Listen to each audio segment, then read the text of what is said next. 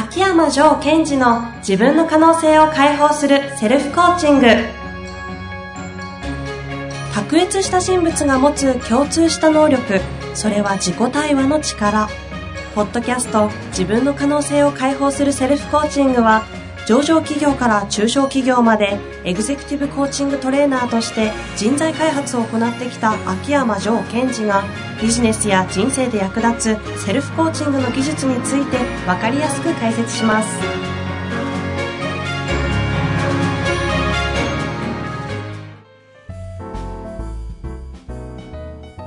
こんにちは遠藤和樹です。秋山城賢治の自分の可能性を解放するセルフコーチング城さん本日もよろしくお願いいたしますはい。よろしくお願いします。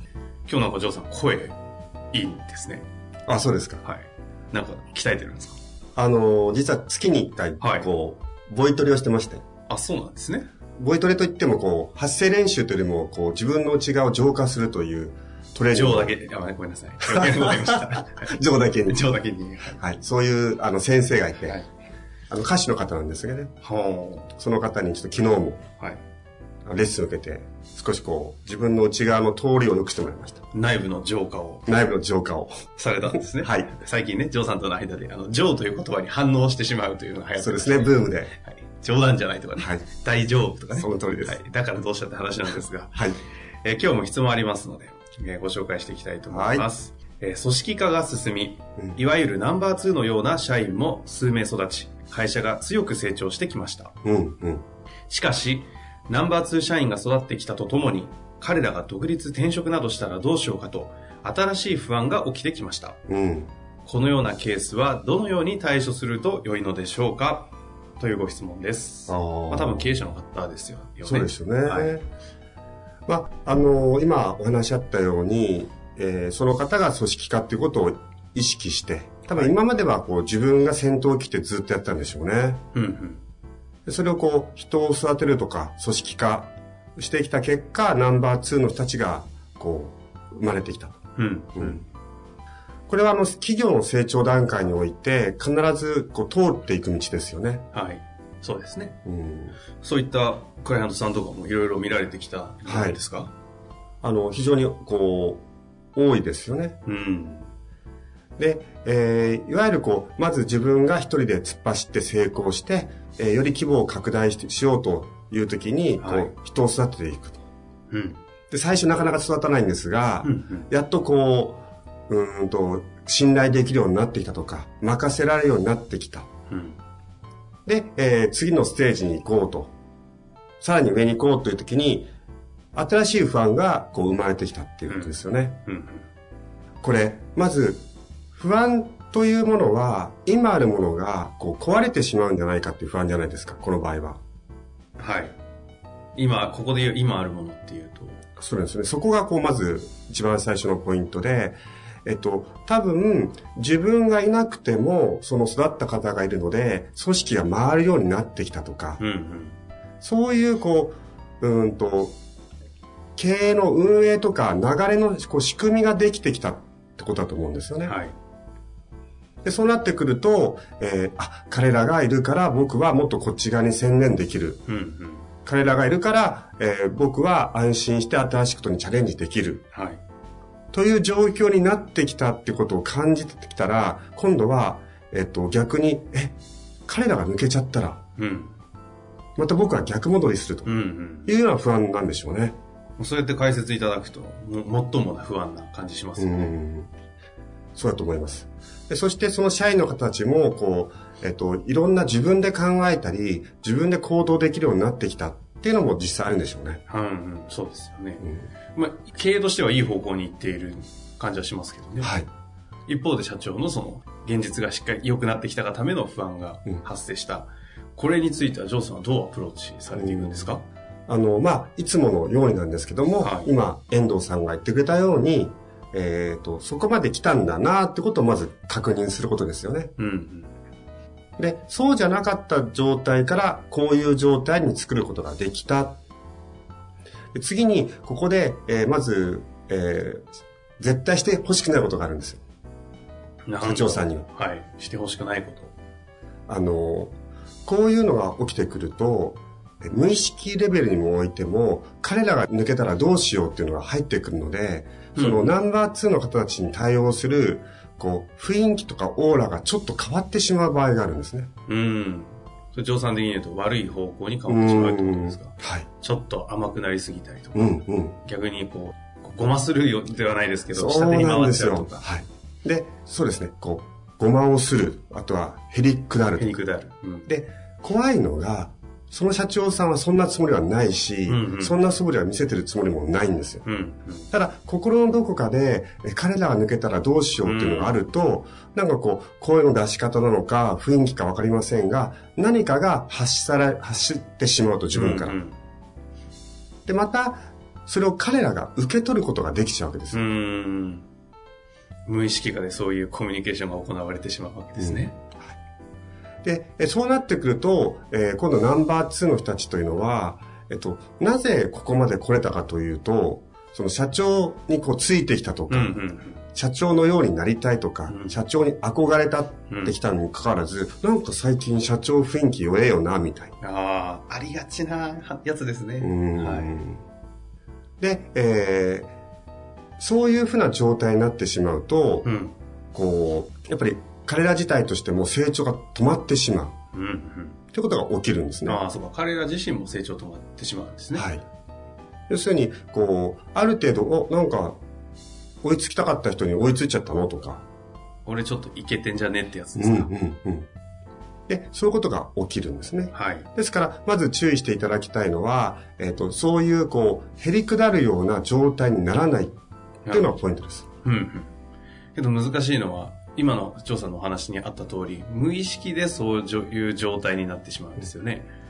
そこはなんかどうやってやっていくのかな、うんはい。で、私も、こう、こういう状態にならないようにするために、あの、社長さんのトレーニングしてるじゃないですか。はい。プログラムを。うん。そこでは、プログラムですねはい。あの、社長さんがそういう状態にならないようにってことをやってるんですけども、はい。まあ、えーここでお伝えできる範囲でお伝えしていくと、まず大切なことはさっき言った、この状態に作れたということですよ。これまで。うん。うん。そこを思い出してほしい。うんうん。この状態に作れたということは、また作れるということですよね。あ仮にナンバー2の方がいなくなったとしても、うん彼らを取ってきて育てることもできるし、うんそういう環境を作れると。はい。確かに。で、これも多くの社長は分かっています。ただ、ここで嫌がることはどんなことだと思います？それは分かりますが、みたいな。もう一回戻るの嫌なんじゃないですか？その通りなんですよ。戻るのが嫌です。またの大変なのと。そうですよね。うん。で、あの、おっしゃることは非常にわかるんですが、そこに、こう、相手は付け込んできてしまうんですね。ああ、優秀なナンバー2たちの付け込むところはそこですか？はい。社長どうせお前そこに戻りたくねえんだろうと。その通りです。あで、えーっと、逆に言うと僕がいなくなっちゃったら困るでしょ、みたいになっちゃうわけですよ。ーなるほど。ですので、えーこれは、えーもう自分に言い聞かせていくしかないんですが、うんうん。私のコアビジョンに対して向かっていくことが重要で、うんうん万が一、えー彼らが独立してしまって抜けたとしても、戻るってしまうだけだと。うんそれぐらいの気持ちでいてほしいんですよ。うん。なるほど。で、戻ったからといって、本当にそれが遅くなるとは限らないんですね。それよりも、あ、戻っちゃうかもしれない。彼らが抜けちゃうと戻っちゃうかもしれない。この状態で彼らと接して仕事をする方がよっぽど加速しないわけですよ。ですから、私は、ま、あの、たびたび言ってるんですが、その恐れの中にあえて飛び込むうんうんということをしていく必要があるんですね。何回過去でやった大脳ゾーンってやつですか？オーノーゾーン、そうですね。で、自分が結局コンフォートゾーン、この、これをこう、にいて、ビジネスを加速させたいと思うのではなくって、うんうんやっぱり常にオーノーゾーンにいると。こういった社長においての、うんこの立場における大脳ゾーンは、ど例えばどういうことをするのが大脳ゾーンになるんですかね？えっと、それは今、あの、話があったように、え彼らが抜けてしまったとしても、えっと、少し後退する。でも僕は構わない。構わないっていうか、えそれはそれで受け入れられるうんうん。っていう状態に置いとくということです。うーん。つい経営だとなんかそこはリスクヘッジだからそうならないようにいかに対策を打っていくかっていう、もうそちらに100%注力しちゃいそうですけど、はい。そこではなくて、うん。そうなってしまってもしょうがないよねの部分も残し、そこに身を置くってことですか？そうです。そして、えっ、と、もう一つ重要なことは、はい。あの、非常にこう、えーそういう社長さんには怒られてしまうかもしれませんが、うんいいじゃないですか、そのナンバー2の人抜けたって。そこにこう、ビビってこだわってるよりも、うん。やっぱり彼らが、あ、ここで本当本当に成長したと。で、世話になったと。言って感謝して辞めていけばいいわけですよ。おうそうしたら必ず、えっ、と、その方は、えーその社長に対して、えー困った時とかいろんなことをサポートしてることが、くれることが多いですね。なるほど。やめたと。はい。ただ、まあこれ綺麗事の話になっちゃうので、うん私が社長さんにお願いしてるのは、はい。まず一つ目はそのオーノーゾーン。彼らが、えー万が一辞めたとしても、それを受け入れる準備だけはしといてくださいと、うん心の中では。うん。でもう一つは、もっと、あの、彼らが本格的にこう独立みたいな、こう雰囲気になってきたら、うん。仕事のオーダーとして、えっ、と、ある仕組みを作る。ということをお願いをするということです。依頼をするということです。ある仕組み。はい。ある仕組みっていうか、あの、今後、売り上げがきちんと取れるような仕組み作りを確立させてほしいという、うん。うん。うん。そのオーダーを作っ出しておくと。あなたがいなくても売り上げが上がる仕組みを作ってくれっていうことをオーダーするってことですか？そうですね。で、それはあなたがいなくてもっていう言葉はあってもなくても構いません。うん。なるほどね。つまりナンバー2として今後、えーこの会社を強くしていきたいんだと。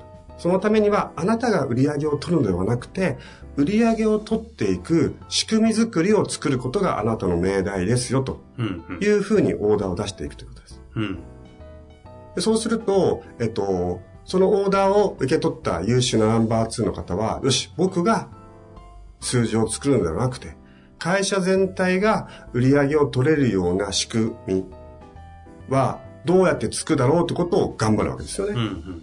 で、えーそれをオーダーにしておくと、それが確立されれば、万が一その方が辞めたとしても、それは残るわけですよ。うん。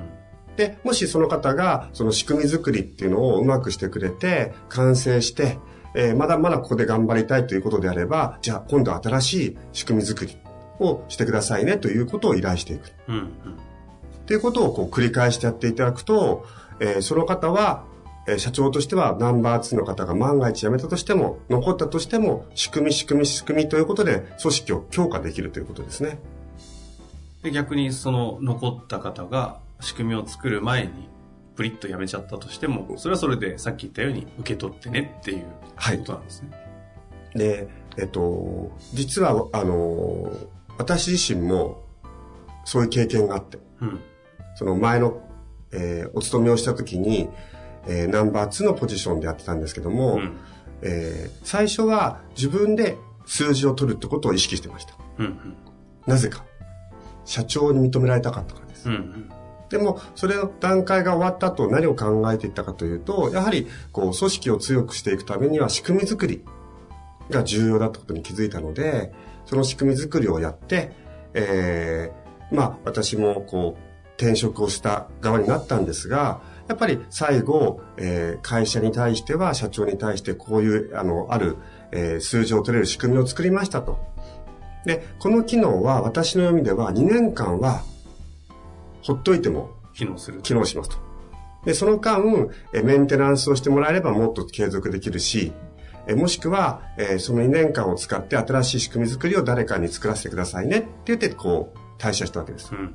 やっぱり私の中でも、えっ、と、その会社に対していろいろと感謝してる部分があったので、その仕組みは作りたいなと思ったし、逆に、こう、その辞めた後もその社長とはいい関係になって、えー彼らの仕事をお手伝いさせてもらったり。ああ、独立。うん確かに転職じゃなくて、独立っていう形で辞められてる。そうですね。はい。その後に仕事をもらえるような関係にもなって、はい。社長からすれば、そういう違う形での人材育成とかで協力してもらえる秋山城を手に入れたみたいな感じにはなったと。はい、そうですね。で、ですので、その、社長さんの中でこうナンバー2とか優秀な部下を育てるということはまず一つそうなんですが、それが育った先には彼らにこう仕組みを作ってもらうっていうことを意識して接していくと、その、この不安からはこう、解放されるというよりも向き合うことができるようになってくると思います。うーん。なるほどですね。不安は不安のままで受け入れつつ、仕組みで対処と。はい。まるで今日はコーチというよりもなんか組織マネジメントのコンサルタントのあそうですね。お話でしたが。はい。ただ、その前に、えっ、ー、と、えー、私の専門分野から言うと、その不安を受けられる。それ、そうなったとしても、また自分は対応できるんだということをしっかり持った後に、このあの仕組み作りってことを考えていただければいいと思います。なるほどですね。ぜひ活かしていただけたらいいかなと思います。本日もありがとうございました。はい。ありがとうございました。